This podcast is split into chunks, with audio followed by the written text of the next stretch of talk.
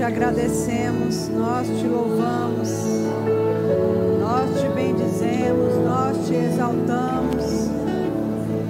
Obrigada, Senhor, porque você nos chamou para uma aliança poderosa. Nós te agradecemos por esse ajuntamento santo. Sabemos que você nos reuniu nessa noite com propósitos específicos. Nós queremos fazer aquilo que está no seu coração. Haja sobre nós o espírito de conselho, de iluminação, de esclarecimento. O Senhor jogando luz nos olhos do nosso entendimento e nos fazendo ver aquilo que não temos visto até agora. Obrigada, Senhor pelo conselho do Senhor, o conselho do Senhor. Nós nos colocamos nesse conselho hoje à noite, em o nome de Jesus. Amém. Graças a Deus. Glória a Deus. Obrigado, louvor. Você pode sentar. Aleluia. Glória a Deus. Boa noite, queridos. Vocês estão bem? Esse é o dia que o Senhor criou para que nós nos alegrássemos nele. Um dia de paz, de bênção, de misericórdia, de graça. Amém? Se você me vê falando meio estranho hoje, é porque uma afta nasceu na minha língua. E já nasceu porque eu tenho um dente desse lado que ele é bem fino, então ele funciona como uma navalhazinha. E aí, quando eu. Acontece, eventualmente, eu preciso de um dentista para ele arredondar esse dente. Quando eu durmo, se eu tiver tido algum tipo de bruxismo, ou se eu tivesse forçado a língua contra ele, ela, ela amanhece machucada. Aí de ontem para hoje, ontem, ontem eu preguei, falei, aí piorou um pouquinho, mas eu já passei um remedinho. Já orei, vai dar tudo certo. Mas se eu falar estranho é por causa disso, tá bom? Amém. É interessante como Satanás gosta de criar pequenos empecilhos, né? De modo que ele possa roubar, ou pelo menos tentar roubar alguma coisa. Porque ele veio para matar, roubar e destruir. Amém? Cabe a nós não deixar que isso aconteça e colocar ele no lugar dele. Amém? Graças a Deus. Então, eu queria que levantasse as mãos as pessoas que não estavam aqui ontem. Pronto. Temos algumas pessoas que não estavam aqui ontem. Talvez depois seria interessante você poder ouvir a de ontem, porque ela vai dar. A de hoje seria uma sequência da de ontem. Tá bom? Nós estamos falando, a conferência é profética, e a gente está falando sobre o ofício profético e a diferença entre o ofício e o todos vós podeis profetizar, que a Bíblia diz. E hoje à noite a gente vai começar nessa linha. Ontem eu não abri muitas passagens, eu mais citei, mas hoje a gente vai tentar abrir um pouco mais, até porque a gente precisa ser convencido pela Bíblia. Amém? É interessante porque Paulo diz que os bereanos, o pessoal de Bereia, era um pessoal mais nobre porque eles conferiam nas escrituras aquilo que era dito, né? E isso é bem importante. Então, às vezes a gente acha assim, não, fulano tem tantos anos de ministério, é um homem de Deus ou é uma mulher de Deus, se ele está falando isso, deve estar tá certo. E às vezes não. e não é porque a pessoa está falando algo errado, consciente de que está errado. Às vezes ela também acha que o que ela está falando é certo. Você entende? Mas todos nós temos o Espírito e ele dá testemunho da verdade. Então a gente vai começar com um testemunhozinho da verdade. Eu quero que você abra comigo. Vamos ver um exemplo de profeta no Novo Testamento, lá em Atos.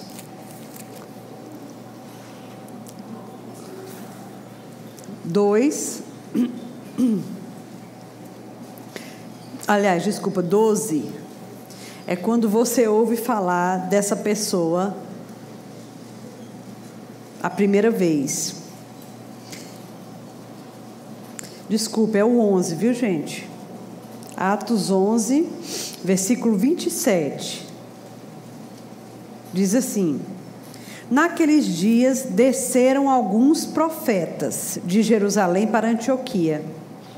E apresentando-se um deles, chamado Ágabo, dava a entender pelo Espírito que estava para vir uma grande fome sobre todo o mundo, o qual sobreviria nos dias de Cláudio. Os discípulos, cada um conforme as suas posses, resolveram enviar socorros aos irmãos que moravam em Judéia. E que eles, com efeito, fizeram, enviando-os eh, aos presbíteros por intermédio de Barnabé e Saulo. Vamos entender, vamos observar essa cena. Só que nós temos um profeta, a Bíblia diz claramente: desceram alguns profetas de Jerusalém. Um deles, chamado Ágabo, se apresentou. E a Bíblia diz lá: dava a entender pelo Espírito. É interessante esse dava a entender pelo Espírito. Porque a Bíblia podia simplesmente dizer: e disse pelo Espírito: vai vir uma grande fome, vai acontecer nos dias de Cláudio. Né?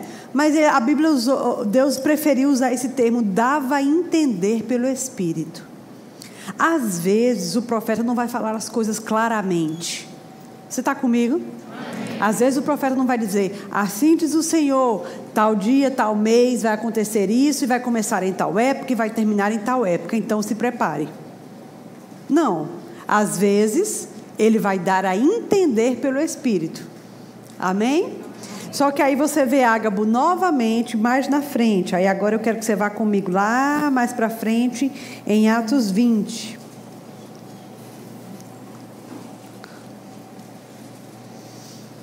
No capítulo 7 de Atos 20, capítulo 7. Quanto a nós, concluindo a viagem de Tiro, chegamos a Ptolomaida, onde saudamos os irmãos passando uns dias com eles. No dia seguinte partimos para Cesareia e entrando na casa de Filipe, o evangelista, que era um dos sete, ficamos com ele. Tinha este quatro filhas donzelas que profetizavam. Sua Bíblia diz isso? Hã? Peraí. Tinha este quatro filhas donzelas que profetizavam. Sua Bíblia diz isso? Gente, vocês não estão me acompanhando, não é? Eu estou lendo só. Atos 20, versículo 7. Ah, é, desculpe. Oh, minha língua está me afetando, desculpe. Atos 21, isso. Eu já li o 7, agora eu estou no 9. Tinha este quatro filhas donzelas. Agora todo mundo achou? tinha este quatro filhas donzelas que profetizavam.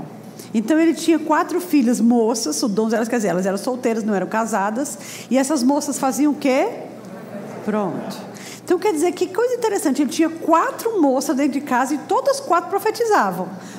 Amém? Agora olha a sequência do texto, ele diz assim: Uh, cadê que profetizava? Versículo 10. Demorando-nos ali alguns dias, desceu da Judéia um profeta. Agora, ele não diz, desceu da Judéia alguém que profetizava. Ele diz, desceu um profeta, chamado quem? Ágabo, de novo. E vindo ter conosco, tomando o cinto de Paulo, ligando ele com os, os próprios pés e as mãos, ele declarou isto, ele declarou: Isto diz o Espírito Santo. Assim os judeus em Jerusalém farão ao dono desse cinto e o entregarão nas mãos dos gentios. Pronto. Olha que coisa interessante nós temos aqui. E eu acho tão inteligente da parte de Deus fazer esse relato, um seguido do outro. Ele diz: quando nós entramos naquela cidade, ficamos na casa de Filipe, ele tinha quatro filhas que profetizavam. Pronto. Nenhum momento ele chamou essas meninas de profetisas. Ele disse: as quatro filhas dele profetizavam. Demorando-nos ali, desceu um profeta chamado Ágabo. Pronto, aí agora a gente tem um profeta. A gente não tem um homem que profetizava. Pronto, você vê a diferença? O profeta ou a profetisa, ele está no ofício de profeta, que é um dos cinco dons. Agora, profetizar, essas quatro filhas de Filipe faziam isso eventualmente. De vez em quando elas profetizavam, mas a Bíblia não chama elas de profetisa. E a Bíblia relata esse fato, logo em seguida ele diz: desceu um profeta. E o nome dele era Água. Pronto, agora gente tem um profeta. Amém? Então, realmente, Todos nós podemos e devemos profetizar, todos nós podemos ter acesso a sonhos, a visões, a discernimento de espírito, a, a, experiências sobrenaturais, a receber uma palavra de conhecimento, de sabedoria. Todos nós devemos. Isso está muito escasso em nosso meio e isso deve ser mais contínuo. O que que Paulo diz? Quando vocês se reunirem, um tem salmo, outro tem doutrina, outro tem línguas, outro tem interpretação, faça-se tudo para a edificação da igreja. Ou seja, tem que ter mesmo. Mas o fato de eu ter isso não me faz profeta. A frequência em pelo menos dois dos três dons de revelação pode indicar que eu te, sou chamado no ofício. Amém? O próximo ponto dentro dessa, desse mesmo texto que eu quero chamar a atenção é que dessa vez a Bíblia não diz, dando Ágabo a entender pelo Espírito que Paulo seria preso. Não. A Bíblia diz, e disse o Espírito, pegou o cinto de Paulo, ligou as mãos e os pés. Aí diz assim: assim diz o Espírito, assim vai ser feito ao dono desse cinto quando ele chegar em Jerusalém e os entregarão na mão dos gentios. Você vê que diferença? Agora é a mesma pessoa que falou lá antes, dando a entender pelo Espírito que haveria uma fome, é o mesmo profeta que agora está falando de novo, só que agora ele está dizendo claramente. Isso só nos mostra que há formas diferentes de fazer a mesma coisa. Amém? Outra coisa que esse texto também esclarece para a gente é que o profeta, às vezes, ele vai fazer alegorias, às vezes, ele vai dar um exemplo, às vezes, ele vai usar uma peça, uma coisa. Porque eu digo a você, querido, o que, que custava para esse homem dizer, Paulo, assim diz o Senhor, quando você chegar em Jerusalém, vão prender você e vão entregar você aos gentios. Pronto. Não precisava desse auê todo. Mas não, tirou o cinto de Paulo, amarrou as mãos, amarrou os pés, todo mundo vendo aquilo. Está entendendo? Aí depois diz: assim vão fazer ao dono desse cinto. Qual é o dono do cinto, irmão? Não é o cara que ele mesmo já tirou o cinto dele, já amarrou ele. Aí você pode dizer assim, Janaína, está vendo? É por causa de textos assim que eu não gosto do profeta. Mas, ó, deixa eu te dizer, existem formas e formas de fazer. Realmente, amado, deixa eu te dizer, se tem um dos chamados dos cinco dons que vai trabalhar com coisas inesperadas, é o profeta. Ele realmente vai trabalhar com coisas inesperadas. Às vezes o profeta vai mesmo fazer demonstrações. Às vezes ele vai mesmo fazer alegorias, porque ele quer que o que ele está dizendo fique claro. Vocês estão comigo? Amém. Ele quer que o que ele está dizendo fique claro. Ele quer que o que ele está dizendo caia a ficha na cabeça das pessoas. Eu lembro que a gente estava em, Campinas há uns, há uns anos atrás, uns três anos. Eu estava dando um seminário profético. Nós tivemos duas edições lá em Campina, antes de eu sair da frente da igreja. Uma foi com o Saime, a outra foi com o Maneco. A Comandec foi em 2019, é, antes eu sair da igreja. E aí eu lembro que depois, desse, do, do, do, num dos dias do evento, um, um, um irmão que estava no evento chegou para mim, João, e disse, pastor, eu queria dar uma palavra, falar uma coisa para você e para a Janaína. Disse, aí a gente disse, pronto, pois não. Eu disse, não, mas não pode ser aqui não. Aí João disse, e é? E precisa, não pode ser no seu gabinete? Ele disse, pode. Aí a gente foi para o gabinete. Aí quando a gente chegou lá, aí João disse, pronto, irmão, pode, pode falar. Aí disse, não, mas então, o senhor precisa ficar de pé. Aí João ficou de pé. Aí ele pegou e disse: Pronto, irmã Janaína, a senhora fica aqui. Aí, pastor, o senhor, por favor, fica aqui. Aí botou João aqui, me botou aqui. Agora, Janaína, você, por favor, suba em cima do pastor. Agora, pastor, o senhor bota Janaína nas suas costas. E nisso a gente esperando, né? Cadê a palavra? Que hora vai começar a palavra, né? E aí ele disse: Pronto, pastor, o senhor consegue andar assim, pelo menos dois passos com Janaína? Aí João, com muita força, andou os dois passos comigo nas costas dele. Aí ele disse: Pronto, tá bom, pastor. Aí a gente saiu, aí se ajeitou. Aí ele disse: Pronto, assim vai acontecer. Não era mais prático ele ter dito né, alguma coisa, pastor, o senhor vai, seu, seu, seu chamado vai abrir portas para Janaína, ou você vai ter que levá-la, carregá-la em situações. Mas não, ele queria fazer a demonstração. E o interessante é que a demonstração deixou mais claro algumas coisas. Porque João, ele teve que botar força, eu não sou tão leve, né? Eu fui leve. Amém? Quando eu casei, eu tinha 49 quilos. Hoje eu não tenho mais, né? Então, assim, João teve que botar força. E é interessante que ele disse assim: o senhor consegue dar pelo menos dois passos? Por quê? Porque na caminhada que ele ia dar dali para frente comigo, ele tinha que dar ali pelo menos dois passos para ele sentir o que seria levar o peso. Você entende? Era uma demonstração para deixar claro uma palavra. Então, eventualmente, às vezes, o profeta vai fazer assim mesmo. Tudo bem? Agora, tem um aspecto que vai ajudar quando qualquer pessoa, profeta ou que está sendo usado em profecia, vai ajudar qualquer pessoa quando ela estiver trazendo uma palavra de Deus, uma palavra sobrenatural. A Bíblia diz assim: quando vocês se reunirem, vocês estão me ouvindo bem, né? Tá tudo bem? Então não vou ficar mexendo nisso aqui, não. Para mim tá bem. Ele disse o seguinte: haja um, dois, no muito três, trazendo uma palavra de revelação, e os outros julguem. Lá em 1 Coríntios, amados, a carta toda ela explica muitas coisas sobre os dons, explica muita coisa sobre o profético, é bem importante, sabe? É bem interessante.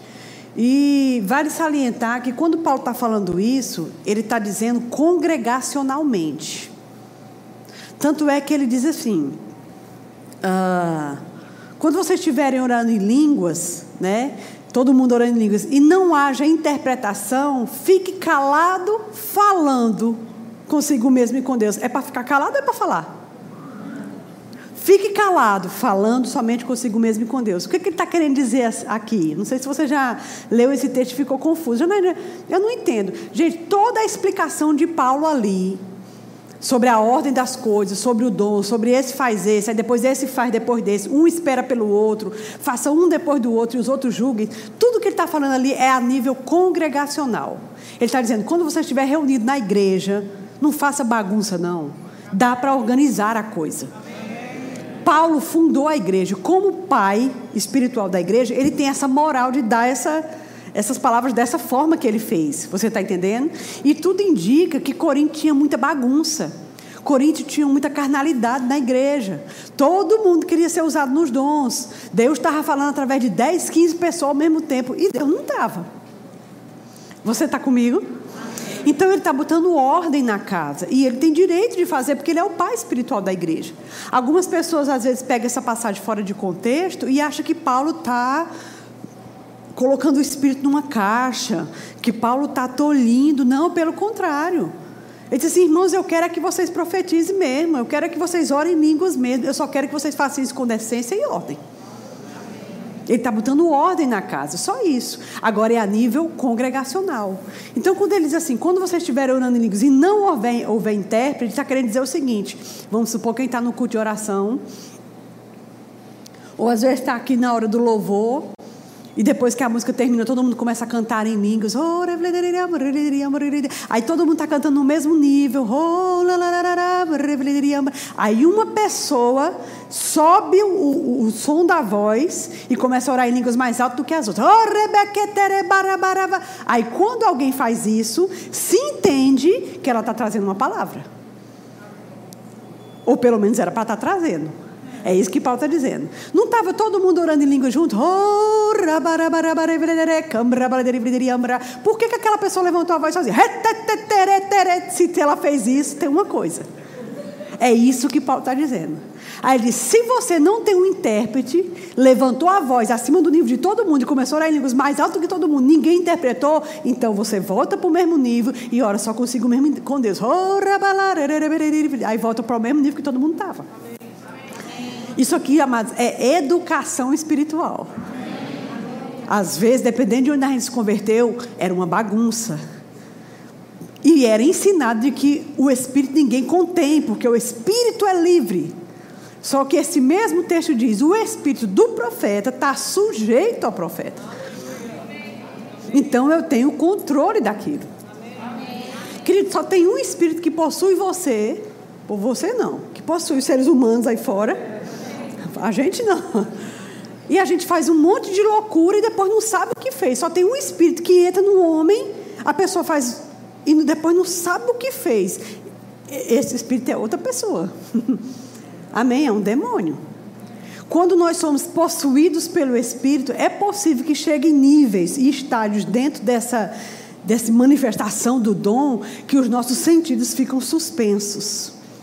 E a gente tem um pouca consciência do que está acontecendo. Irmão Rega relata coisas assim quando ele era usado. Mas ainda assim você não fica fora de si. Você não fica em transe. Não é uma coisa que você não lembra nada, apagou totalmente da sua mente. Não é assim. Amém? Tem gente que, em nome de estar sendo usado por Deus, em nome de estar sendo usado pelo Espírito, faz todo tipo de tolice, todo tipo de bagunça, e a gente tem que ser muito cuidadoso com isso. É por isso que é muito importante colocar a base do ensino. Porque eu digo a você, mas aquilo que a gente conhece, a gente vai mais longe. Quando a gente conhece, a gente faz um negócio direito, faz bem feito, faz ungido, faz puro, sem mistura humana, sem mistura de carne, sem, entendeu? Mais limpo, mais próximo do que é o certo. Agora, sem conhecimento, a gente faz loucura. Estão comigo? Amém. Amém. Tem gente que gira igual um peão, bate em todo mundo e tei, tei, tei, tei, tei, tei, tei. E o espírito, ele não, ele não, ele não precisa. Eu lembro que teve um acampamento há muitos anos, né? ainda era lá, os acampamentos é, dessa época ainda eram na, na universidade. E aí teve um mover grande, pá, pá, pá, pá, pá, pá, pá, e tal. Aí o mover foi parando, foi parando, as pessoas foram. E aí tinha uma mulher caída na plataforma, deitada, e ela estava deitada e ela ficava levantando a barriga assim e a roupa dela subindo. E aí o diácono vinha, cobria e ela fazia assim de novo, e ela parecia uma cobra assim. Ih! Aí eu cheguei perto dela. E ela levantando a barriga, a diaconisa baixando, e ela levantando de novo. Aí eu cheguei perto dela no ouvido dela e disse: Irmã, deixa eu te dizer uma coisa. Ó, oh, tá aparecendo tua calcinha, pastor Bud tá vendo bem na sua frente. Aí ela, fu, baixou bem rapidinho. Rapidamente o espírito se, né? Às vezes, amado, tem gente que se diz usado por Deus que ela querendo chamar a atenção. Porque quer ser visto, quer ser notado. Estão comigo? E em nome de ser visto, ser notado, seja ruim ou seja bom, desde que eu seja visto. Né? É engraçado porque a mesma, a mesma regra que o mundo usa, que os famosos ou que querem ser famosos, eles usam.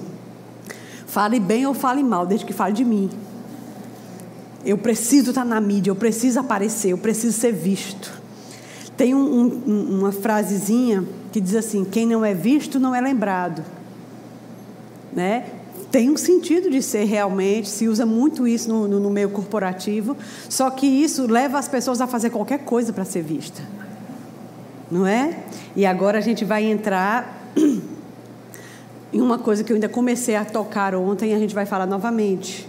Eu, eu, eu iniciei, não vou entrar em tudo, mas a gente vai fechar essa parte. Eu falava sobre o holofote em cima do sobrenatural, em cima do profético. E uma das tentações, amado, de qualquer ministro que é usado nos dons, não só o profeta, né? É resistir à tentação de criar uma coisa para satisfazer as pessoas ou satisfazer quem convidou ele. Porque quando você tem uma conferência profética, que você chama um profeta ou uma profetisa já de renome, todo mundo entende, vai ter palavra. Se você convida Brad Fluke para um evento e Brad não se move daquele jeito, mas prega o culto todinho, não é Brad. Todo mundo está esperando que Brad saia no meio das pessoas, achando as pessoas e falando coisas para elas. Todo mundo espera isso. De fato, no caso de Brad, Brad Fluke, quem, quem conhece, quem não conhece, depois busca. No caso de Brad, essa realmente é a forma que Deus usa ele sempre. Mas você vê que isso não é uma regra. Brad é só profeta. Eu falava ontem sobre o profeta e mestre. Tem profetas e pastores. Tem profetas e apóstolos. Vocês estão comigo? Mas tem um profeta puro, ele é só profeta. Então, quando uma pessoa é só profeta, geralmente ela, ela. E depende dos níveis, depende da forma como Deus quer fazer, né? Uh, essa, é, essa é a tônica de Brad, é sair mesmo dando as palavras de conhecimento, de sabedoria, discernimento de espíritos, encorajando o povo. Esse é o forte dele. Mas imagine uma pessoa, um profeta, que é convidado para um evento e, e ele vê nos olhos das pessoas aquela ansiedade das pessoas dizendo: quando é que vai começar? Que hora você vai começar? E ele está ali pregando, trazendo uma base da palavra, ensinando alguma coisa. E o pessoal diz: certo, tá, a gente já sabe. V vamos começar? Que hora você vai, né? Vá, vá, começa o reteté. Quem não quer um reteté? Né?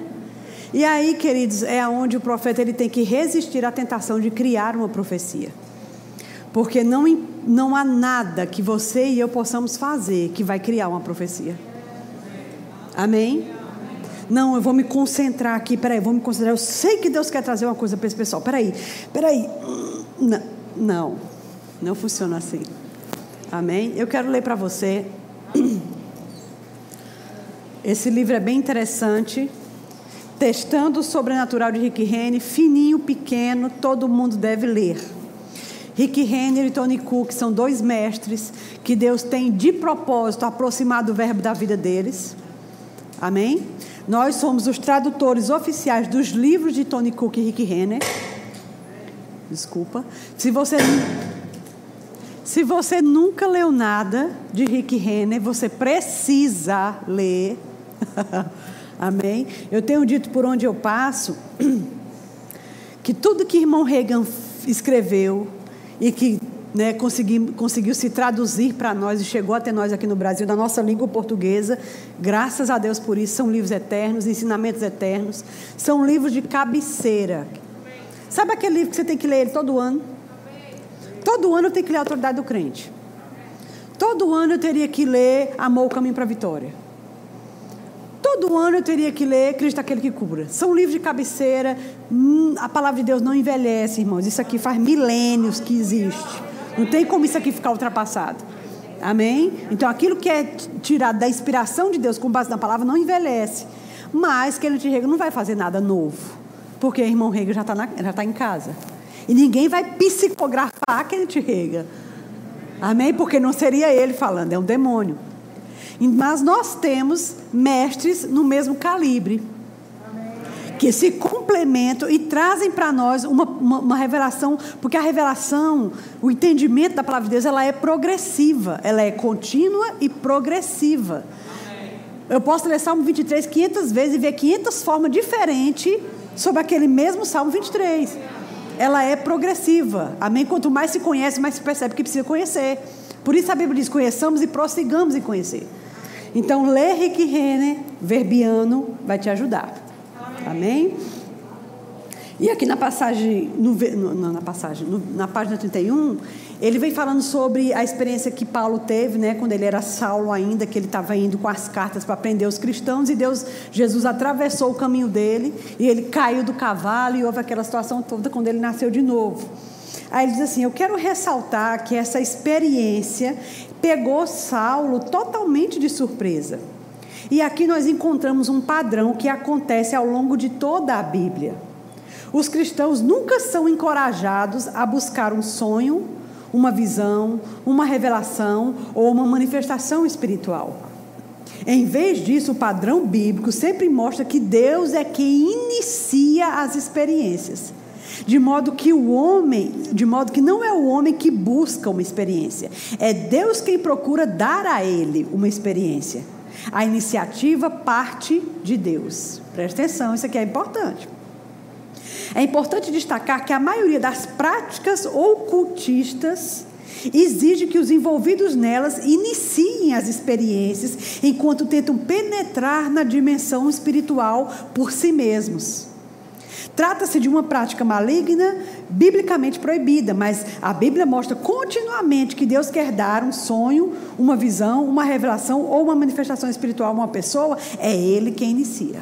Quando Ele quer dar, é Ele quem inicia. E isso geralmente pega o receptor de surpresa. Eu desafio você a fazer sua própria pesquisa bíblica. E ao fazer isso, estou certo de que você verá por si mesmo que esse é o modo como Deus concede sonhos, visões, revelações e manifestações espirituais. Amém? Amém? Eu vou ler só até aí. Olha que coisa interessante. Quando a gente vê lá em Coríntios, você pode olhar lá, ler, né, ouvir meu relato aqui do livro e você dizer assim, Janaína, mas a Bíblia não diz buscai os melhores dons?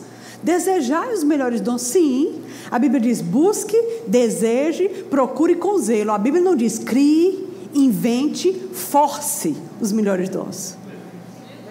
A Bíblia diz busque, deseje, procure com zelo os melhores dons. São essas três palavras que você encontra em relação aos dons sendo encorajados a fazer lá em 1 Coríntios. Busque, deseje, procure com zelo, só. Você não vai ver ninguém dizendo force os melhores dons, crie os melhores dons. Você entende?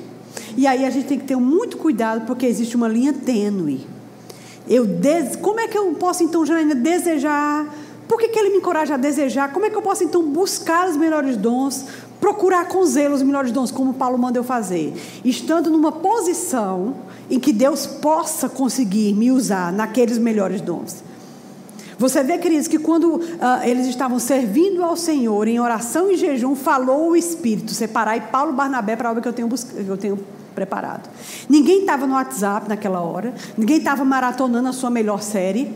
Ah, Jane, mas não existia, certo, mas distração sempre existiu em todo o tempo.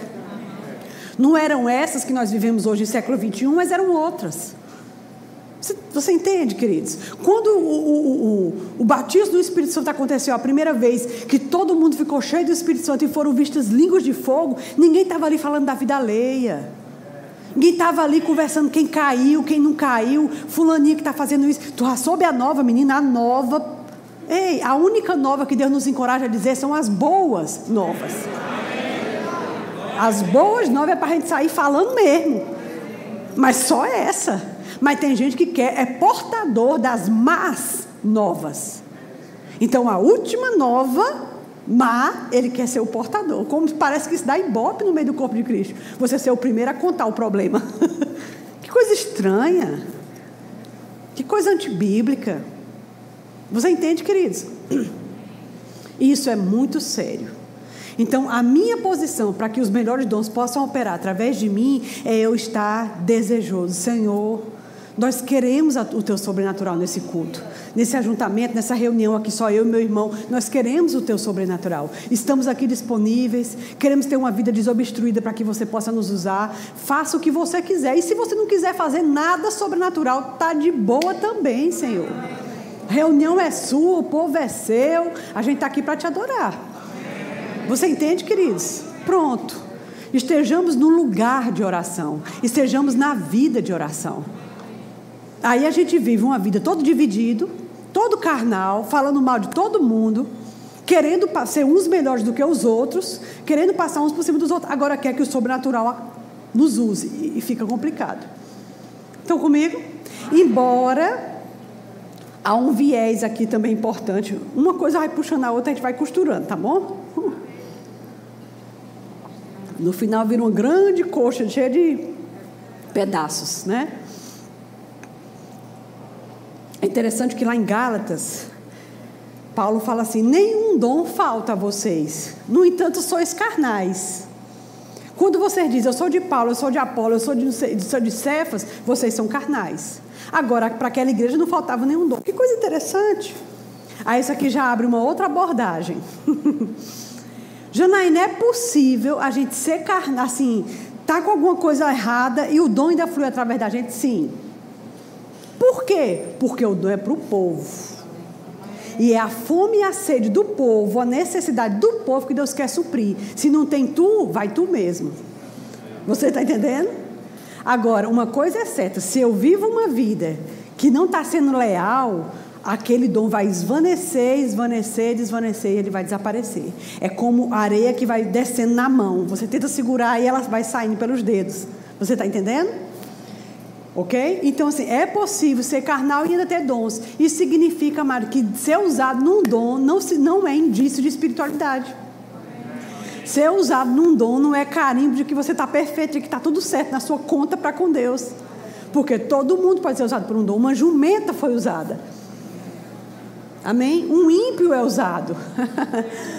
é interessante isso. Tudo bem? Ok.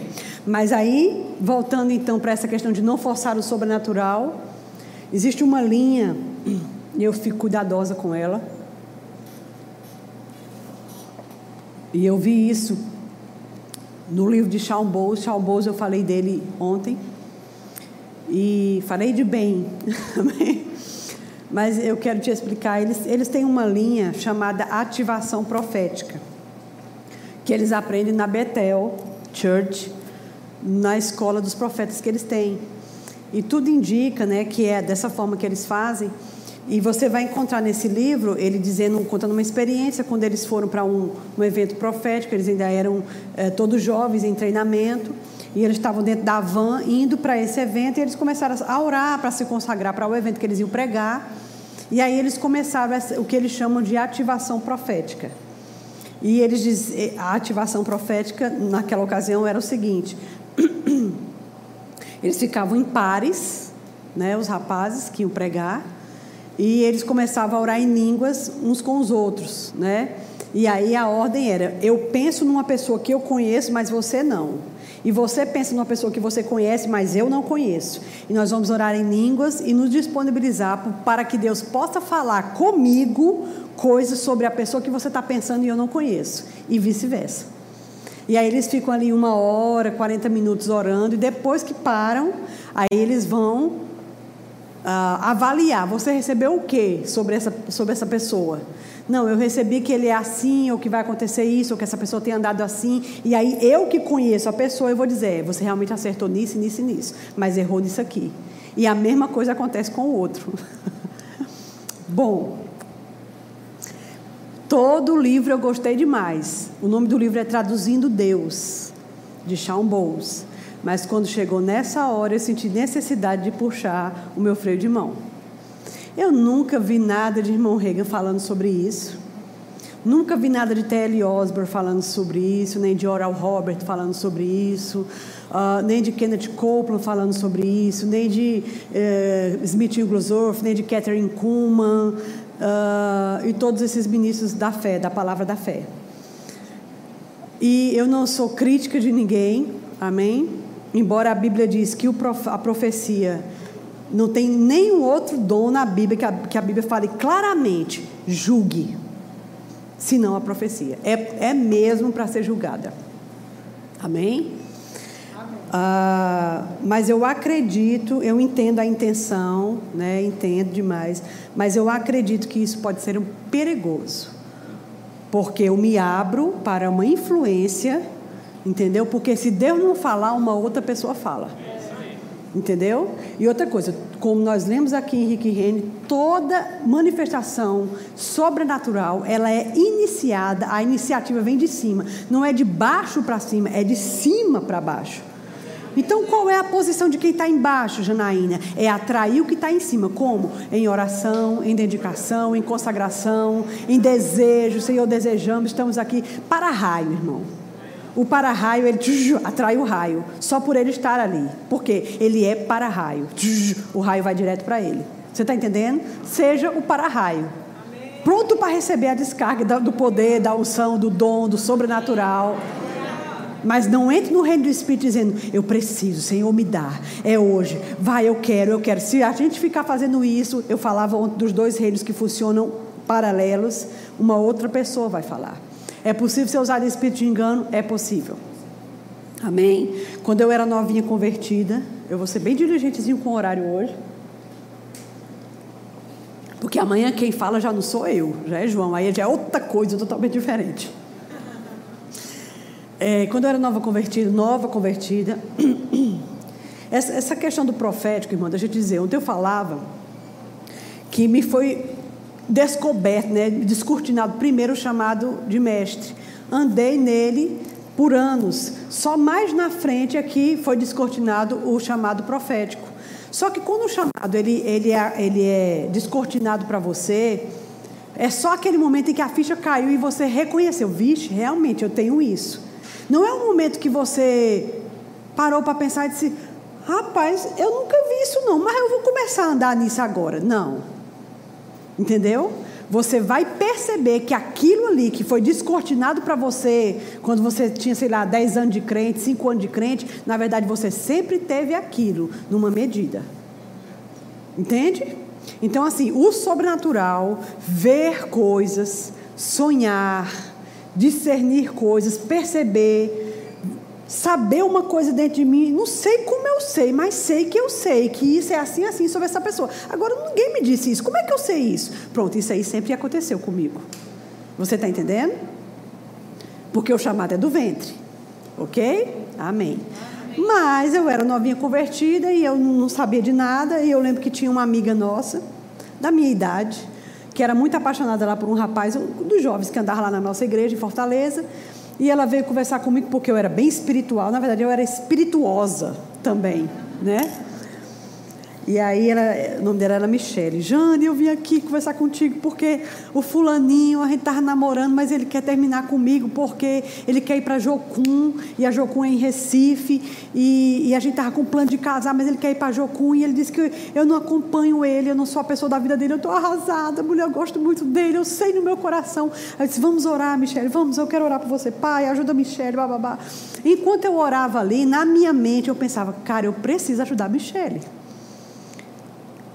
Eu preciso ajudar a Michelle. E esse desejo de ajudar a Michelle, disse, Senhor, me usa para Michelle, Senhor, me usa para Michelle. Aí uma outra pessoa usou. Quando a gente é bebê espiritual, gente, a gente está muito suscetível a tudo isso.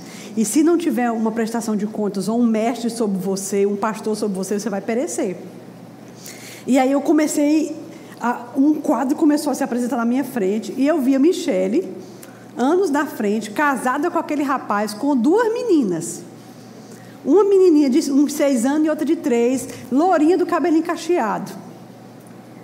Aí quando eu vi essa cena, eu disse, Michele, tive uma visão agora.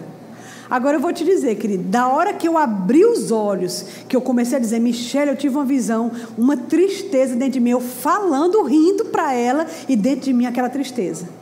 É aquilo que o irmão Reagan fala quando ele, no livro de, de Como Ser Dirigido pelo Espírito Santo: lavar os pés sem tirar as meias. Imagina você lavar os pés, esfregando com a... e com meia. Sabe uma coisa que não faz sentido? Pronto. E eu disse para ela, menina, eu tive uma visão agora. Eu vi você, anos na frente, casada com ele, com duas filhas, assim, assim, assim, e vocês no ministério. É, é, como missionários. Ai, Jane, foi, foi. Ai, meu Deus, que bênção, amém, Senhor, muito obrigada, graças a Deus. E saiu toda feliz. Mas uma tristeza se alojou dentro de mim. Eu digo, ai, meu Deus, que coisa estranha. E aí eu lembro que eu fui no meu discipulador, era Natan. Eu procurei ele e disse, Natan, aconteceu isso, assim, assim, assim. E eu vi isso, isso, isso, isso. E disse para ela assim, assim, assim. Ele disse, nossa, Janaína, foi mesmo? Eu disse, foi. Tu está se sentindo como? Eu estou me sentindo péssima. Pronto. Por que você estaria se sentindo péssima se o Espírito de Deus tivesse usado você? Aí eu disse, é, pois é, eu não sei. Pronto, Jana, eu quero que você pegue esse sentimento aí. Isso aí é a resposta. Se quando Deus nos usa, Ele sempre nos dá aquela invasão de paz. A paz e a alegria, você sabe, fiz um bom serviço em Deus, está tudo bem. Se você está se sentindo desse jeito aí, Janice, está mostrando que não foi o Espírito Santo. Aí ele foi me explicar que podia ter sido, sim, um espírito de engano, porque eu estava aberta para poder ajudar ela a todo custo e queria muito trazer uma coisa para ela. Fiquei muito mal. O que, que aconteceu? Ela chegou contou para todos os amigos, isso chegou na boca dos nossos líderes, os líderes ficaram muito preocupados, e aí eu era o tema da pregação do próximo domingo, naquela minha igreja. E o tema da pregação era profetada. O tema da pregação era profecia ou profetada? E aí eu, tão inocente, cheguei lá no culto para cultuar. E já tinha falado com o Natan, disse, eu vou procurar a Michelle no final do culto, vou pedir desculpa. É, é, Jane, vá, não desista não, é assim mesmo, é, eu vou pedir desculpa. Já estava certinho que eu ia me desculpar com ela. Só que quando eu cheguei no culto, que começou a palavra, aí eu vi, e gente, todo mundo olhava para mim. Na verdade, todo mundo ali já sabia que se tratava de mim a questão. Entendeu? E aí foi a primeira vez que eu deparei com a face feia da igreja. Porque a igreja ela não acerta sempre. E aí eu vi que a igreja pode ser muito feia. A igreja pode ser muito sem compaixão, a igreja pode ser muito sem empatia, a igreja pode sim matar os seus soldados. Eu vi que a igreja pode ser muito feia. E a gente precisa ser mais bonito. A gente precisa, precisa parar de ter face feia e ter face bonita, face certa, face correta, face bíblica. E aí, enquanto eu estava ali, que, e aquela pregação, e profecia, e profetada, se olha, você que está vendo coisa, olha, a Bíblia diz isso, aí abria lá em 1 Coríntios, e ele pregando, pregando, eu disse, ai meu Deus do céu, aí eu fiquei, foi afundando, foi afundando, e Natan, ele olhava para mim, ele ficou brabo, porque eu sabia que o pessoal estava, e eu bem caladinha, e afundada na, na quando, quando, foi terminando, que o pastor terminou, eu peguei minha Bíblia e saí, bem, não quis falar com ninguém, arrasada. Eu cheguei em casa, eu chorei, chorei, eu disse, olha, nunca mais eu quero mexer com nada de sobrenatural, de visão, de sonho, de profeta, de nada. Ai, meu Deus. E pedi vários perdões a Deus. Depois disso, é bem interessante. Passaram, eu não lembro exatamente quanto tempo, eu acredito que um mês, um mês e meio. E eu bem arrasada, quando eu ia para a igreja, eu ia bem arrasada, né? Aí depois, depois eu fui melhorando. Um mês e meio depois, eu estava no culto de domingo. Não, era domingo, não, era culto de quinta-feira. O culto de quinta-feira chamava culto de doutrina. E quando eu estava lá, chegou uma palavra para eu dar. Eu disse: Ah, não, dou nada, você é louco, eu vou dar uma palavra dentro da igreja. O povo, tudo achando que eu sou profetada. Deus me livre. E aquele, aquela coisa batendo dentro de mim, eu precisava fazer, eu precisava fazer. Eu disse: Meu Deus, Senhor, me ajuda, o que eu faço? E isso era tão forte. Aí eu orei e disse: Senhor, me ajude. É para eu fazer isso aqui. Na minha carne, na minha vontade, na minha alma, eu não faço, eu não faço mais nada em teu nome. Assim, de dizer, de, mas eu não tenho coragem de desobedecer você. Então, me faça ter certeza que é para eu fazer isso. E aquela certeza veio. Aí eu, com muita coragem, eu fui lá no dirigente e disse: Irmão, o Senhor me deu uma palavra. Esse irmão foi muito corajoso. Muito corajoso. Né? Agora, o interessante, amados, é porque Deus optou em fazer isso naquela ocasião, porque Ele precisava quebrar o que foi construído de forma carnal, entendeu? No, no, no, seio da igreja em relação à minha pessoa. E o irmão, acho que ele percebeu que aquilo era de Deus mesmo. Ele disse: Pronto, toma o microfone. Aí eu fui lá para frente fechei os olhos. Fui lá para frente, aí eu comecei a orar em línguas. Aí eu vi quando veio uma pessoa lá de trás, um novo convertido. Ele veio correndo lá de trás, Jesus, Jesus. Aí ele se abaixou na minha, no minha, na minhas, nos meus pés e começou a beijar meus pés. Aí eu, aí eu abri o olho assim, aí vi ele, Jesus, Jesus, ele beijando meus pés. E eu comecei a orar em línguas de novo. Aí veio o diácono, tiraram ele, porque ele disse que quando eu, depois eu soube, quando você for lá para frente, eu vi Jesus em você. E era tão forte que eu queria só beijar os pés de Jesus. Aí ele pegou, tirou o irmão e eu me concentrei de novo, porque você tem que ter isso, você tem que ter cuidado para não perder o que você tem que fazer, né? E eu busquei de novo, e aí quando eu comecei a interpretar, a interpretação era é, uma nuvem de, de, de, graça, de poder, de, de, de, de, de renovo está vindo sobre a igreja evangélica da fé. E se vocês não tiverem na posição certa, essa nuvem vai passar de vocês. Ao invés de achar pousada sobre vocês e chover sobre vocês, a nuvem vai passar de vocês e haverá sequidão. Quando eu falei isso, e assim diz o Senhor, entreguei o microfone. Gente, aquele silêncio na igreja, aquele respeito, aquele temor. E eu peguei e voltei para o meu lugar. Aí o, o dirigente pegou o microfone e disse: Amém, irmãos. Amém. Recebamos essa palavra. Uns dois meses depois, ou um pouquinho mais, uns três, nós conseguimos. Foi quando a gente conseguiu levar pastor Bud para fazer o evento na nossa igreja. Foi quando ele levou João. Nessa viagem ele foi com Jen, Sâmia, Alexandra e João. E eu conheci João nesse evento nosso lá. E aí, nesse evento, pastor Bud ministrando, depois ele conversou com a gente e explicou que ele percebeu claramente que aquele, aquele evento era uma oportunidade que Deus estava dando àquela igreja de, de entrar num nível totalmente diferente, mas a igreja não estava aberta. Inclusive, ele sentou com o pastor da igreja, o pastor não era batizado no Espírito Santo. Era um pastor que dizia assim: se você precisa ser batizado no Espírito Santo, pode ser, não tem problema não. Agora eu não preciso. Então a igreja ficava dividida. Eles conversaram com o pastor, pastor, olha, mostraram sobre a importância do batismo. E ele disse: Não, irmão, eu entendo, mas eu não preciso, não. Pode ficar com o seu batismo, eu acho muito bonito assim, mas eu estou bem assim, eu não preciso, não. E aí pastor Bud disse, rapaz, por que você está fazendo isso? Você está fechando uma porta para a igreja, quando a igreja podia entrar através dessa porta. Ou seja, na verdade, aquilo que eu tinha profetizado era aquilo ali. Vai vir uma nuvem que, se vocês não estiverem no lugar certo, essa nuvem não vai chover em vocês, ela vai passar de sobre vocês. E depois daquele dia, naquele evento, começou então as reuniões para o Verbo da Vida dentro de Fortaleza. Todas as pessoas que criam na palavra da fé foram para essas reuniões e o Verbo da Vida nasceu e aquela igreja ficou só com a membresia que realmente cria como o pastor cria. Você entende? E esse veredito, essa última chance foi dada, mas foi anunciada por mim. Você entende? E assim, eu sei, depois dessa experiência que eu tive, a negativa, né, a experiência negativa, eu sei que é possível ser usado. Né? Então, de lá para cá, eu sou muito cuidadosa quando eu recebo qualquer impressão. Às vezes é uma coisa para falar no culto. E aí eu fico, eu sempre fico apurando aquela, eu chamo, eu chamo dessa forma, apurar a palavra. E aí a gente vai entrar agora em outro. A gente está costurando a coxa, amém? Deus não tem só você para trazer aquela palavra. Janaína, mas eu não vou engolir fogo santo, certo? Mas fica tranquila, porque se você não disser, tem outras pessoas. Lembra quando o profeta disse para Deus: Senhor, mataram todos os seus profetas, derrubaram só os altares, só eu sobre ele. Disse: Não, meu amigo. Tem não sei quantas mil pessoas que também não dobraram o joelho. Você não é a última Coca-Cola do deserto.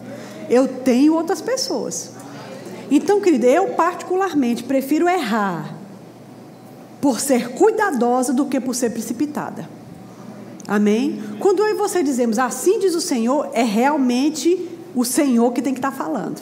É melhor ser cuidadoso e ser mais contido, você entende? Do que ser precipitado e falar em nome de Deus, quando Deus não está dizendo nada.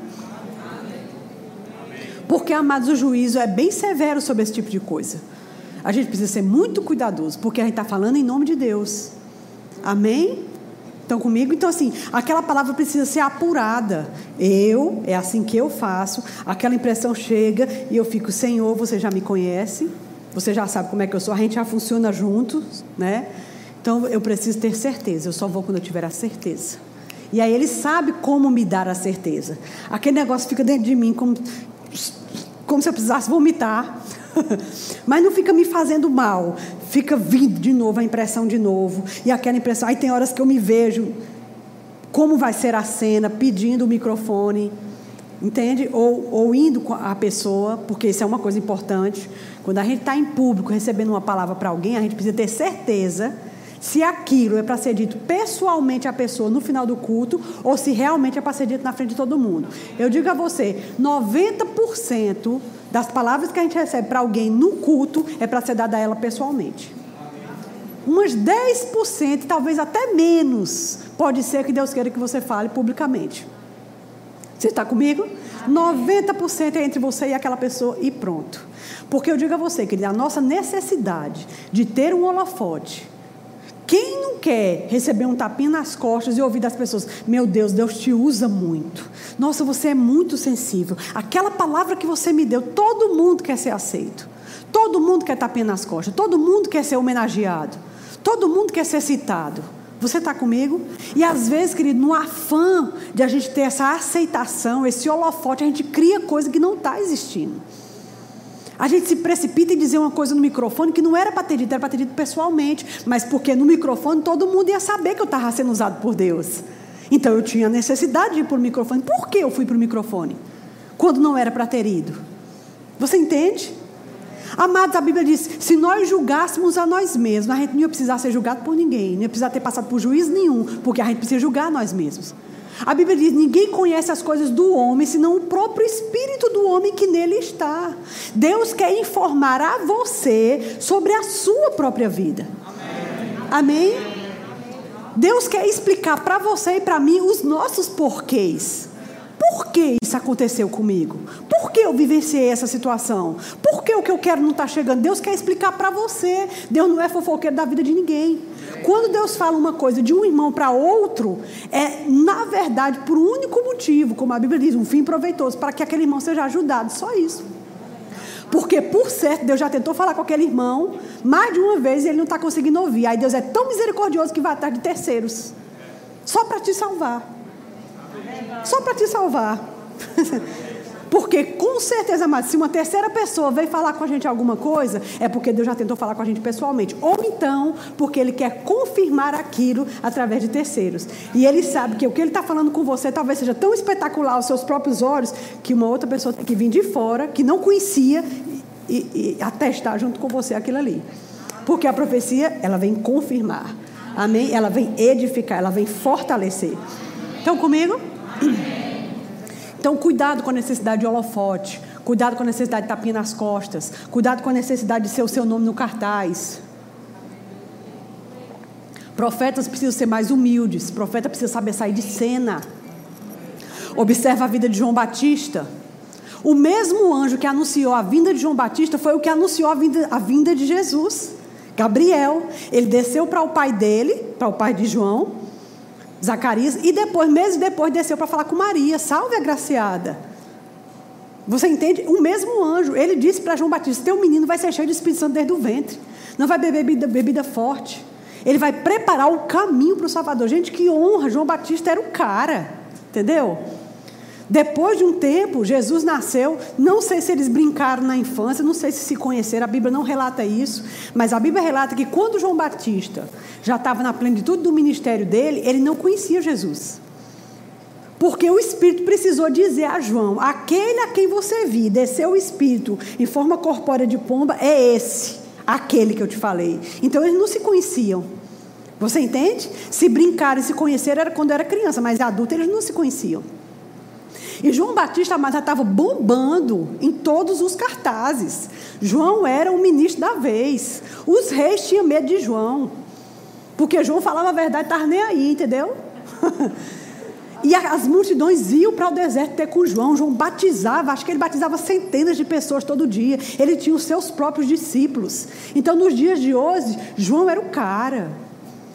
A nível de Brasil, João era muito mais do que Luciano Subirá conhecido, você está entendendo? Famoso. João era top, top de linha. Ele era o grande ministro, era o nome dele em todos os cartazes. Só que ele sabia que ele só era o que ele era por causa de uma pessoa. Ele nasceu para ser famoso, para preparar o caminho para um outro camarada, não era ele. E existe uma passagem, eu não vou abrir para a gente não demorar, porque o horário está avançado. Existe uma passagem que diz que ele estava com, com a multidão e as pessoas pensavam dentro de si mesmos: será que ele é o Cristo? Eu acho que ele é o Cristo. O Cristo quer dizer o Messias, o resgatador, o Salvador. Todo mundo estava esperando a manifestação do Cristo. E as pessoas pensavam, eu acho que, eu acho que ele é o Cristo, cara, eu acho que ele é o Cristo. E diz que ele, discernindo isso, nem por um minuto ele quis uma glória que não era dele. Diz que ele rapidamente vacinou o povo. Ei, deixa eu dizer uma coisa para vocês. Eu batizo vocês com água, é bom, é legal, é maravilhoso é para arrependimento de pecado. Mas vem uma pessoa que é tão superior a mim que nem a sandália dele eu posso amarrar, para você ver o nível do cara. Ele vai batizar vocês com o Espírito Santo e com fogo. Você entende? Então, assim, ele sabia o lugar dele, ele sabia a honra dele. Quando Jesus se apresentou e veio para ser batizado, que aquele discernimento chegou para ele e disse: É esse. Quando ele chegou diante dele, ele disse: Meu Deus, eu é que preciso ser batizado por você e você vem para mim? E Jesus, porque Jesus tinha ética ministerial, isso aqui já é outro assunto. Jesus tinha ética ministerial, Jesus disse para ele em outras palavras: João, eu sei que eu sou maior do que você, mas nesse momento a unção para batizar ela está com você. E eu me submeto à sua unção. Vá, me batize. Para que se cumpra toda a justiça. Para o que é justo aconteça. Porque não importa se eu sou o pastor presidente. Se eu tenho uma ovelha que está agindo numa, numa unção tal, eu posso me submeter àquela unção, mesmo que eu seja o top de linha. Você está entendendo? Esse respeito ministerial é muito importante. Jesus se submeteu ao dom de João e João, com temor e tremor, acho que ele se tremia todinho quando ele batizou Jesus. Você entende? Porque ele sabia, cara, ele é maior do que eu. Quem sou eu diante desse homem? Mas aquele homem se submeteu ao ministério de João. Porque a vida funciona assim. Você entende, queridos? A gente briga muito para ter primeira, primeira posição, a gente briga muito para ser o cara da vez, para ser a pessoa no cartaz, para ser a... Esse é o problema. Esse é um dos grandes problemas da, da igreja do século 21. Ego. Ego. Ninguém passa por cima de mim, ninguém me pisa, ninguém tira o que eu construí. João, irmãos, João passou 22 anos naquela igreja. Construiu tudo que você viu ali. Mas quando Deus falou com ele que era hora de soltar, ele soltou, entregou para o ministério, e o ministério deu continuidade. Pronto, a vida é assim. Meus filhos nasceram dentro da igreja, correram ali dentro. Você está entendendo? Se eu não aprender a, mudar com a estação, eu mato as pessoas e mato a mim mesmo. Quando a estação virar, amado, eu tenho que virar junto com a estação. Não adianta segurar a primavera, por bonita que ela seja, ela vai virar. Quem tem ouvidos para ouvir, ouça. Você entende isso? E quando ele terminou de batizar João, que João saiu, ele disse: Ei, pessoal, agora importa que ele cresça e que eu diminua. Ou seja, eu sou profeta, eu sou cara, eu sou top de linha, mas agora eu vou sair de cena porque uma outra pessoa vai entrar. Ele disse: Eu não vou disputar com Jesus, eu sou louco, eu tenho um juiz na cabeça. eu vim, eu nasci para esse camarada aqui, eu vou ficar medindo força com ele agora. Não, pelo contrário, a ele toda a honra. Você está comigo, queridos? Isso é muito sério. A gente precisa aprender, os ministérios precisam se honrar mutuamente. Às vezes o profeta ele tem um lance de ser absoluto. Eu, eu, eu sou absoluto. como se Deus só falasse através do profeta. Às vezes, gente, as, o, não em nosso meio, graças a Deus, mas existe muito ministério por aí, muitas igrejas que tratam o ministério como o, o profeta como o rei da casa. Entendeu? Ó, oh, presta atenção, um dos, um dos, tem, eu tenho vários tópicos ali, é óbvio que não vai dar tempo de mexer neles, nem, nem, nem devo. Mas um dos pontos que, um dos pontos que eu quero citar nesse momento é, é a, a idoneidade que o profeta tem que ter quando ele lida com dinheiro, com ofertas, com presentes. Eu não vou abrir para a gente não demorar, mas lembra quando Elias foi suprido pela a viúva? Se você abrir sua Bíblia, você vai ver que quando ele chegou lá para falar com ela, estava juntando os cavacos, né, para fazer. Era uma grande fome em toda, toda a terra. Ela estava juntando os cavacos, ele chegou e disse para ela: Ei, é, é, não lembro como foi a conversa, mas ele, ele disse: é, Você pode me dar de comer? Senhor, deixa eu dizer uma coisa. Eu só tenho ali um pouco de azeite, um pouquinho de farinha, estou juntando aqui uns cavaquinhos, vou fazer um bolo para mim e para meu filho, depois disso a gente vai morrer. Aí ele disse: Certo. Mas faz o seguinte: vai e faz, como você tem dito, mas faz primeiro para mim um bolo pequeno. Pode depois procurar na sua Bíblia. Ele diz: faz primeiro para mim um bolo pequeno. É interessante porque ele diz assim, trocando em música, o que ele estava dizendo? Ele estava dizendo: minha filha, eu vim salvar você através do Senhor. Na verdade, o Senhor veio aqui te salvar através de mim. Para a gente fazer esse negócio funcionar, ligar esse interruptor, existe uma coisa que você precisa fazer. E é usar toda a sua fé para dar um para mim primeiro. Você não me conhece, você não sabe quem eu sou. Eu sei que o bolo mal dá para você e para o seu filho, mas você vai ligar esse interruptor quebrando uma situação. Você vai fazer primeiro para mim. Por causa da tua obediência em fazer primeiro para mim, não vai mais faltar nem o azeite, nem, nem o trigo. Agora, o interessante, amada, é que ele não chegou lá dizendo: Ei, querida, você não está entendendo, minha filha. Quem está falando que você é o profeta. Você não está entendendo, não. Eu vim aqui salvar você. Vá lá e faça esse bolo todinho para mim. Eu como primeiro. Quando Deus começar a multiplicar a farinha e o azeite, aí você faz para seu filho e para você. Mas primeiro, sou eu o profeta que tem que comer. Não, ele disse o seguinte: você faz primeiro para mim, para a gente começar a exercer o princípio. Agora deixa eu te dizer, faz um pequeno. Ou seja, eu não vim aqui pegar tudo que você tem. Eu não vim aqui extorquir você. Eu não vim aqui usar da sua boa fé. Eu vim aqui para poder te abençoar. Aí, para a gente cumprir um princípio, você em fé vai fazer um para mim, mas eu quero um pequeno. Cuidado com isso. Vocês estão comigo? Amados, quando você é usado por Deus, todo mundo é grato a você. Você vê que a, a prostituta ela pegou um ano de, de, de trabalho promíscuo dela que ela poderia abrir uma lojinha para ela e nunca mais precisar se prostituir. Ela poderia abrir um comérciozinho para ela e nunca mais precisava viver aquela vida suja. Mas a mulher pegou toda a economia dela, comprou um perfume, porque era mulher, se fosse um homem, tinha comprado uma caixa de ferramenta. Ou um cavalo, um jumentinho para Jesus, um transporte, um carro, né? Mas era mulher, foi lá e comprou o perfume do melhor que tinha. Entendeu? E foi lá e quebrou. Por quê? Gratidão. Quando as pessoas são gratas a você, amados, o povo quer fazer qualquer coisa. E é aí onde tem que ter idoneidade para não manipular as pessoas. Seja cuidadoso com o dinheiro. Seja cuidadoso com ofertas, com presentes. Amém. Seja cuidadoso com convites. Não se ofereça a convites. Amém. Eu não sei como as pessoas trabalham, eu entendo demais essa questão de ligar, olha, vou estar na sua cidade, se tiver necessidade, pronto, parabéns, Deus abençoe. Eu não consigo fazer assim ainda. Não sei se algum dia farei, pode ser que tudo muda, mas eu ainda não sou assim. Eu acho o seguinte, eu tenho um telefone e um WhatsApp, se você precisar de mim, você me procura eu. Mas não é errado que se faça dessa outra forma. Já houve lugares em que eu fui, eu ministrei em São Paulo, e o pessoal disse: Poxa, Janaína, por que você não avisou? Eu disse: Como eu vou fazer isso? Eu vou dizer: Ei, pessoal, estou em São Paulo, quem quiser, estou disponível. Eu não, eu não sou assim. Você está entendendo?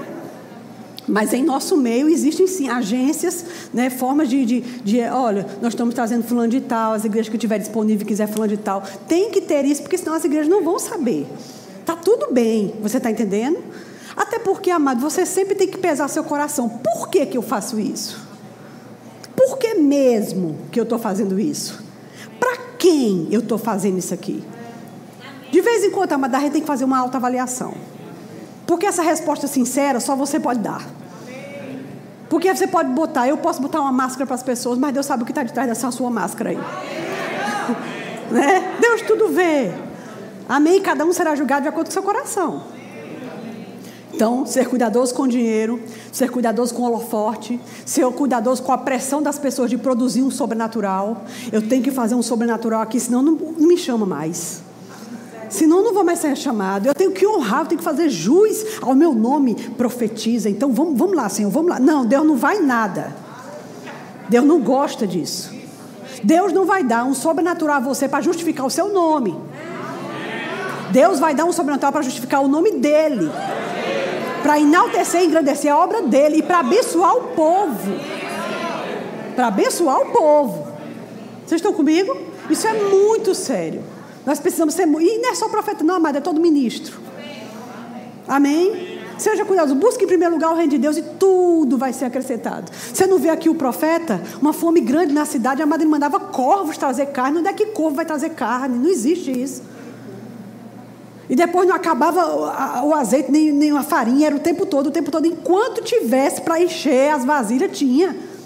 E aquilo durou até a fome acabar. Que maravilha! Deus cuida de você. Amém? Está comigo?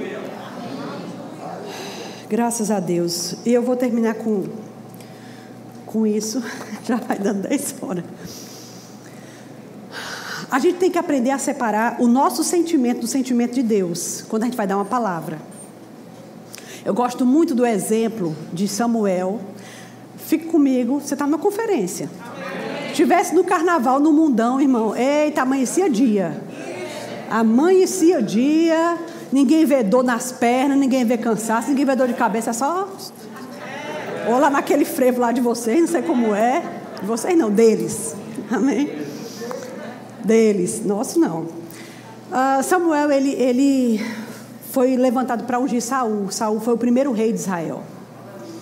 E ele gostava de Saul. Eu não vou abrir para não demorar, mas você pode conferir isso na sua Bíblia. E aí a gente sabe que Saul ele começou a errar. Primeiro foi um errozinho mais leve, né? Aí o erro foi crescendo, até que Deus disse: Você vai lutar contra os Amalequites, vai matar todo mundo, não é para sobrar ninguém. Tá certo? Tá certo. Só que aí ele foi. Saul tinha esse problema do século 21, ego, vaidade. Era muito honroso para um rei ir para a batalha, vencer aquela batalha e trazer o rei daquela cidade preso para desfilar na frente do povo, para exaltar o ego do grande vencedor da vitória do, do, do exército. Você está entendendo? É. O troféu de vitória. Mas a ordem foi: você vai matar todo mundo. Aí ele foi, né? A gente sabe disso. E é interessante, amados, que Deus falou com, com, com Samuel na noite anterior, assim, eu me arrependi de ter colocado Saul como rei. Se não me engano, foi na noite anterior ou foi na outra. Eu me arrependi de colocar ele como rei. Por que, que você se condói tanto por Saul, tendo eu já rejeitado ele? Quando ele foi lá no outro dia, aí, e aí? Porque quando o rei vence, aí vem o profeta para se apresentar perante o povo junto com o rei e sacrificar, né, por aquela grande vitória. Quando o profeta se apresenta junto com o rei diante do povo, o profeta está endossando a vitória do rei. Então isso aí dá um embope de Torá para o rei, entendeu? Tem todo um protocolo. Hoje nós temos os nossos, mas naquela época já tinha esse, esse protocolo todinho da, da visibilidade. Entendeu? Esse, esse era o like máximo. Você está entendendo? É, tinha isso, mas sempre teve isso. E aí então, quando ele chegou lá, ele disse: Você fez segundo a palavra que o Senhor Deus tinha falado? Fiz, fiz tudo isso. E que balido de ovelha é esse que eu estou ouvindo? Não, os homens preservaram o melhor das ovelhas dos cabritos para sacrificar ao Senhor. É interessante porque ele trouxe o rei para desfilar, para humilhar o rei publicamente, para enaltecer o ego dele. E quando ele falou sobre os animais, ele não, não assumiu a culpa. Ele disse: os homens quiseram trazer. Agora, assim, não fica triste, não, profeta, porque o motivo é para exaltar o Senhor. Aí, amado, foi muito severa ali a situação. Ele pegou a, a, a, a, túnica dele, rasgou e disse: Hoje é rasgado de ti o reino de Israel. Hoje seria confirmado, mas por causa do que tu fez, é rasgado de ti. Ele tinha um filho, Jonatas. Jonas, Jonatas, que merecia aquela, aquela coroa. Aquele menino era bom, menino bem criado, menino, ele tinha outro espírito. E ele merecia ser sucessor do pai, seria um sucessor joia. Mas o pecado do pai foi tão persistente e tão impenitente que Deus tirou da raiz de Saul. Por isso Jesus veio da raiz de Davi. Porque nem a raiz de Saul, a posteridade dele pode reinar na terra. Aí ele diz: Nossa, pequei, pequei contra meu Deus, nossa, que coisa horrível. Agora vamos fazer o seguinte: aparece ali comigo, porque se tu não aparecer, os homens vão ver que tu não está comigo, ó, aí vai dar ruim para mim. Ó. Gente, pelo amor de Deus. Você está comigo? Agora é interessante que Samuel saiu dali todo arrasado. Ele matou o rei lá, despedaçou o rei que não era para ter vivido, saiu de lá todo arrasado. Aí Deus disse: Agora você vai encher o seu chifre de azeite e você vai ungir o outro rei, porque eu já tenho preparado um outro homem para mim. Agora ele passou a noite gemendo por causa de Saul, triste porque Saul não ia mais ficar, sofrendo a dor de Saul. E é interessante como Deus desconsiderou esse sofrimento de Saul, ou de, de Samuel. Ele disse para ele: Por que você fica chorando por Saul? Se eu já rejeitei, não ame o que Deus não ama mais. Também não queira levantar o que Deus abate e nem abata o que Deus já está querendo levantar. Não ter como comum ou impuro aquilo que Deus já santificou. Não amar, amado, a tua. Não coloca a tua. Qual é o nome daquele negócio que atraca o navio? Não ancora o teu barco numa estação que ninguém está mais lá. Está segurando um negócio que ninguém nem nem, nem, nem, nem tá mais nem ali, nem, ei, passou, já está em outra estação. Tira essa âncora daí, bota teu barco para navegar, porque a vida corre, meu filho. Tem muita coisa para fazer, Jesus está perto de chegar, tem muita coisa para resolver, tem tempo de ficar ancorado com, com, em desgraça, não. Vá-se embora, cuida, cuida que a gente tem tempo. Amém? Cuida que a gente tem tempo. E aí é interessante porque Deus não olhou para Samuel e disse: oh, o bichinho de Samuel, ele está sem condição de, de, dar sequência a esse negócio de ungir outro rei. Eu vou colocar outra pessoa. Vá, meu filho, fique chorando aí para Saul, que eu vou pegar outro, outra pessoa. Ele disse: Não, vai você agora, enche teu chifre e vai ungir outro camarada. Pronto. E ele foi. Você está entendendo? Separar o seu sentimento. Aí a gente já tem outro exemplo que é Moisés, top de linha, super ministro, um tipo de Cristo. Moisés, amado, foi um tipo de Cristo. Que sabe o que é um tipo? Uma figura, um exemplo claro de Cristo. Maravilhoso. Amado, ninguém na velha aliança teve a intimidade com Deus que Moisés teve. 40 dias e 40 noites sem comer. Só teve um que passou por isso no Novo Testamento. Quem foi? Exatamente. Diz que ele descia, o rosto dele brilhava, brilhava tanto que o povo ficava encandeado. Ele tinha que botar um pano, né? encandeado. Só que o brilho ia acabando e acabando, desvanecendo. Mas ele era top de linha. Ele quis ver Deus e Deus passou de costa na fenda de uma rocha. Davi não viu isso, Sansão não viu isso, Abraão que fez aliança com Deus não viu isso, mas Moisés fez. A quem muito é dado, muito é. Aí agora Deus está, o povo querendo água, o povo querendo água. Quantas vezes Moisés intercedeu por aquele povo diante de Deus? Quantas vezes Deus irado e ele se colocava entre Deus e o povo, né? É interessante que a Bíblia diz que homem manso como Moisés nunca existiu na terra. Interessante. Diz assim: a quem eu falo face a face. Gente, esse negócio da intimidade de Deus. A Bíblia diz que o segredo de Deus é para os que o temem, aos quais ele vai fazer conhecer a sua aliança. Interessante isso. Com os sinceros, a Bíblia diz, ele tem intimidade. O acesso de Moisés a Deus era muito profundo, principalmente para um homem da velha aliança, morto. Aí agora o povo bebendo, querendo beber água. Moisés já estava velho de estrada, já era seguro, já estava há muito tempo nos cartazes, já tinha muitos eventos, já dominava muito. Se achou no direito de mudar o sentimento da mensagem. Ao invés de falar a rocha, ele disse: Oh, incrédulos, pode essa rocha aqui dar água? Aí foi lá e pá, bateu na rocha mais de uma vez. A água saiu o povo bebeu, o povo nem sabia que Moisés tinha errado, mas Deus sabia. E Deus foi lá e chamou Moisés. Eu pedi para você fazer desse jeito. Por que você fez desse jeito? Você não entra mais na terra. Agora eu te digo, não tinha uma pessoa ali que merecia aquela terra mais do que Moisés. E quando eu li essa passagem, eu, achei, eu novinha convertida, eu disse, nossa, eu acho que Deus foi muito severo, precisava disso tudinho. Poxa, Deus, poxa, alivia aí, o cara só Pois é, mas para quem recebe muito, muito é cobrado. Então o nível de acerto de Moisés já era bem estreitinho, porque ele conhecia muito Deus. Ah, Moisés se achou no direito de mudar a mensagem. Sabe o que isso fala para mim e para você? Que não importa quantos anos de ministério e experiência você já tenha na Bíblia, você pode errar em qualquer momento. Eu preciso ser muito cuidadosa para não mudar o sentimento da mensagem. Ei, outra coisa, não importa o quanto eu conheça Deus, eu não posso mudar o sentimento dele. Deus não queria ser visto ali naquele momento como um Deus de juízo, ele queria ser visto como um Deus de misericórdia. Aí só porque eu conheço muito Deus eu vou mudar o sentimento. Não. Quando a gente vai dar uma palavra, a gente tem que falar o que Deus quer com o mesmo sentimento que ele tem. Amém? Não muda a palavra, não, não atravessa as coisas. Seja leal, seja fiel. Amém? Fica de pé.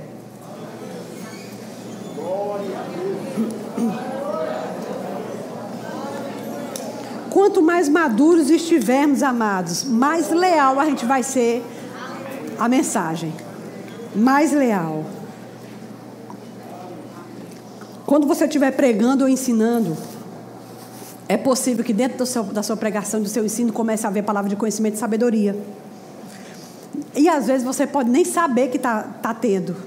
Às vezes você está pregando, né, ou, ou, ensinando e papapá, e depois pessoas chegam para você e dizem: Olha, você falou uma situação que eu estou vivendo desse mesmo jeito. E Deus acabou me respondendo o que eu preciso fazer através da sua ministração. Você nem sabia. Nem sempre a gente tem que parar para dizer, assim diz o Senhor. Às vezes a gente só tem que ir, ir fluindo como o rio. Você entende? Às vezes, pessoas inexperientes querem fazer, por exemplo, como o irmão Rega fazia. Houve ocasiões em que o irmão Rega estava pregando, e aí ele parava, sim, senhor, eu, eu, eu entendi, eu falo já, peraí. Aí continuava pregando. Às vezes, queridos, vai fluir somente como um, um rio, um rio perene, como uma cachoeira suave. Amém? Às vezes vai vir como gotículas sobre o povo, às vezes tão suave como orvalho. Só deixe vir. Profecia, um dos, um dos significados de profecia é deixar fluir para fora. Amém? Deixe fluir. Se tu uma bênção. Agora, uma bênção do jeito certo, pelas razões certas. E para exaltar a pessoa certa. Amém? Glória a Deus. Feche os seus olhos. Aleluia. Aleluia, aleluia. Começa a orar em línguas. A gente já estar perto de terminar, já são mais de 10 horas. Aleluia.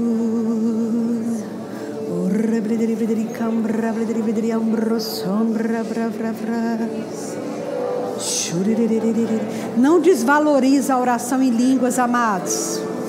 A oração em línguas é o seu primeiro toque com o sobrenatural, porque ela não tem nada a ver com a nossa mente.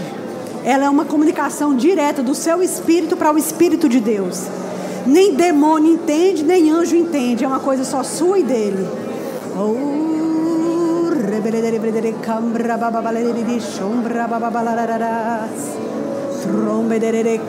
babaleri vrason. Con cere cere cere cere cere cere cere cere cere. Ombra bababababababababababababara sobra babababababas. Chondere cambra so. Nossa posição é só desejar os melhores dons não virar o rosto para os dons, pelo contrário, nos inclinarmos a eles. Senhor, estamos aqui desejando os dons, abertos aos dons. Como a tua palavra nos encoraja, buscando diligentemente os melhores dons. Oh, rabacambra bababalere sombre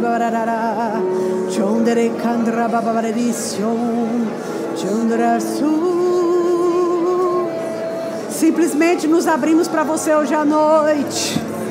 Tem tanta gente morrendo lá fora, tanta gente entranhada com as coisas do inferno. Nesse mesmo momento, agora, 10 e 6, tem gente morrendo lá fora, se entranhando com a obra das trevas, com a obra da carne, fazendo pactos diabólicos, fazendo oferendas para o carnaval voltar ano que vem. Oh. Mas nós estamos aqui. Nós estamos aqui. Nossa finalidade aqui é nos consagrarmos a uma pessoa. Nosso Deus. Nosso Deus é a pessoa a quem nós nos entregamos.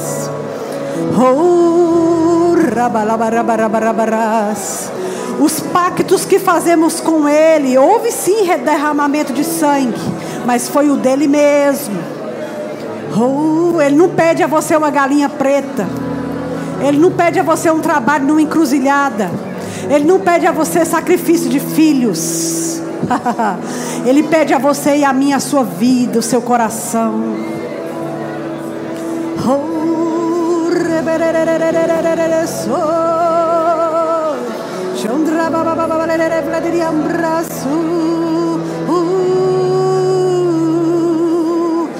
Deixe descer sobre você como chuva, como chuva, como orvalho, molhando a terra seca.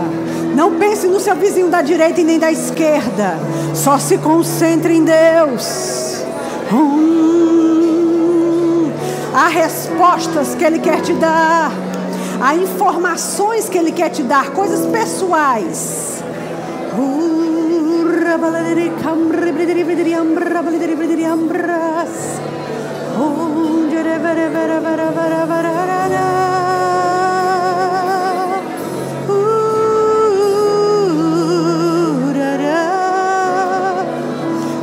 bla sombra bla sombra bla sombra bras. Churererere.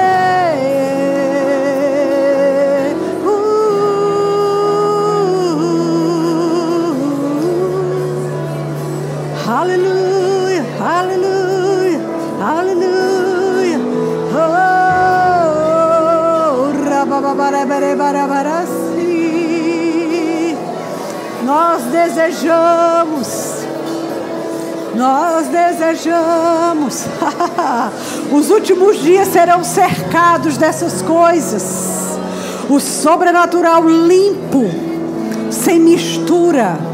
O sobrenatural íntegro o sobrenatural no nível superior ao período de Atos dos Apóstolos.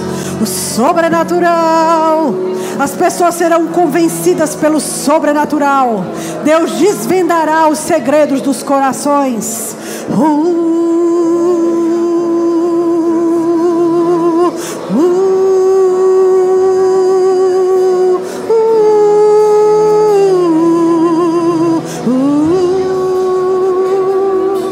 o sobrenatural. O próprio Jesus disse: Se não verdes os sinais, de maneira nenhuma crereis.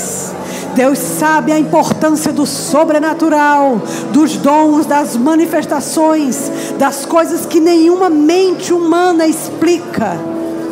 E Ele tem desejo de fazer essas coisas com intensidade, com frequência, com profundidade, nessa reta final da igreja. Nessa reta final da igreja. Oh.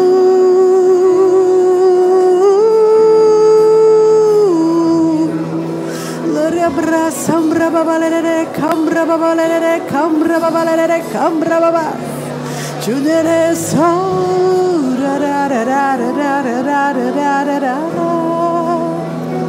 Hallelujah.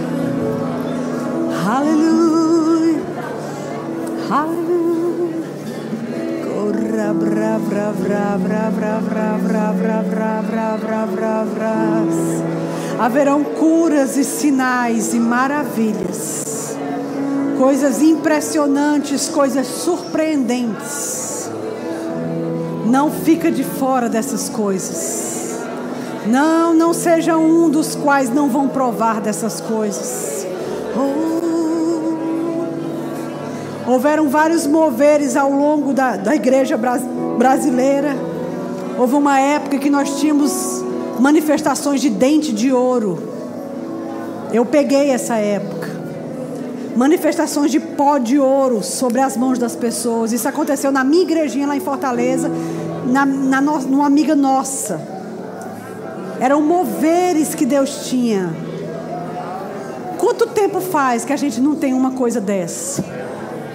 Faz décadas que eu era nova convertida quando começou essa questão do dente de ouro. Existem manifestações que Deus traz ondas novas de tempos em tempos, mas já passou tempo de ter uma onda nova, a gente está em atraso já. E a gente está em atraso porque a igreja do século 21 é distraída. A igreja do século 21 corre muito atrás de coisas que não deveria correr. Vê, assiste e ouve muita coisa que não deveria ver, assistir e ouvir. Por isso, há moveres específicos, coisas espetaculares que deveriam estar acontecendo, como é uma regra, de tempos em tempos aparecem essas coisas. Já faz muito tempo que a gente teve as últimas. Já era para a gente estar tá vivenciando coisas espetaculares. E para essa reta final da igreja tem muita coisa que precisa acontecer. Eu quero que cada um de nós coloque a mão sobre o seu coração e vamos fazer uma declaração sincera. Diga assim: Senhor, eu reconheço que não estou na posição que deveria estar. Como filho de Deus, como igreja, não estou fazendo minha parte como deveria fazer. Eu te peço perdão. Me perdoa, Pai. Me perdoa. Eu quero retomar. Eu quero fazer melhor. Eu quero ir mais longe com mais velocidade. Eu quero ter foco. Eu quero ser assertivo. Me ajuda, Pai. Eu reconheço que Jesus está vindo. Não há muito tempo. E eu declaro que o meu tempo de crente para frente será muito superior ao tempo que eu tive até aqui os meus próximos anos de crente serão arrebatadores. Eu declaro sobre minha vida uma sensibilidade sobrenatural. Eu declaro sobre a minha própria vida olhos para ver e ouvidos para ouvir. Eu declaro que eu serei um vaso desobstruído da sua glória, do fluir do sobrenatural, para banhar o povo e salvar as pessoas. Seja assim na minha vida Em nome de Jesus. Amém. Pense no que você falou, no compromisso que você fez. Tenta honrar esse compromisso. Haverão cultos que a gente vai ter, amados, que a gente não vai conseguir terminar. E vai ser assim, moveres estourando como pipoca na panela. Pe, pe, pe, pe, pe, pe, pe. Não tem quem segure a panela. O milho, enquanto ele não atinge a temperatura ideal, você ainda pode poupar dele estourar. Mas depois que ele atinge a, a temperatura, ninguém consegue conter o pipoco do, do, do milho. Ele vai virar pipoca. Amém? Deus abençoe sua vida. Amém? Amanhã, meu marido vai estar aqui com vocês e a gente conversa mais um pouquinho. Deus abençoe.